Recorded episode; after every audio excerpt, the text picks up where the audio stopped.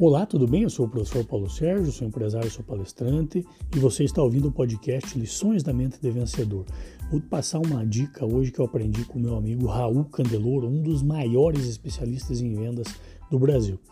E ele, em uma consultoria que ele fazia, o empresário reclamava que suas vendas haviam caído 40%.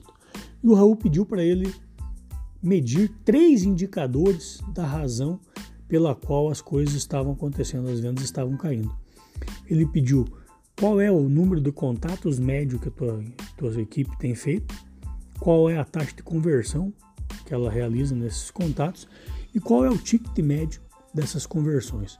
O empresário não tinha. Aliás, nenhum dos vendedores sabia isso. Ou seja, se você não tem uma média de contatos que sua equipe tem feito por dia, se você não mede é, a taxa de conversão, ou seja, se eles fazem 10 contatos, quantos são convertidos em vendas? E dessas vendas, qual é o ticket médio? Você precisa ter esses três indicadores para que você possa descobrir aonde você está errando. Se você está fazendo pouco contato, se os contatos que estão sendo feitos não estão sendo convertidos e se os que estão sendo convertidos têm sido numa média bacana para a tua empresa. Senão você acha que tuas vendas estão tá caindo 40%, mas você não sabe que talvez 20%, 30% disso é a falta de taxa de conversão ou a falta de contatos ou você ainda está convertendo, mas está convertendo pouco e com um ticket médio barato. Meça isso na sua empresa.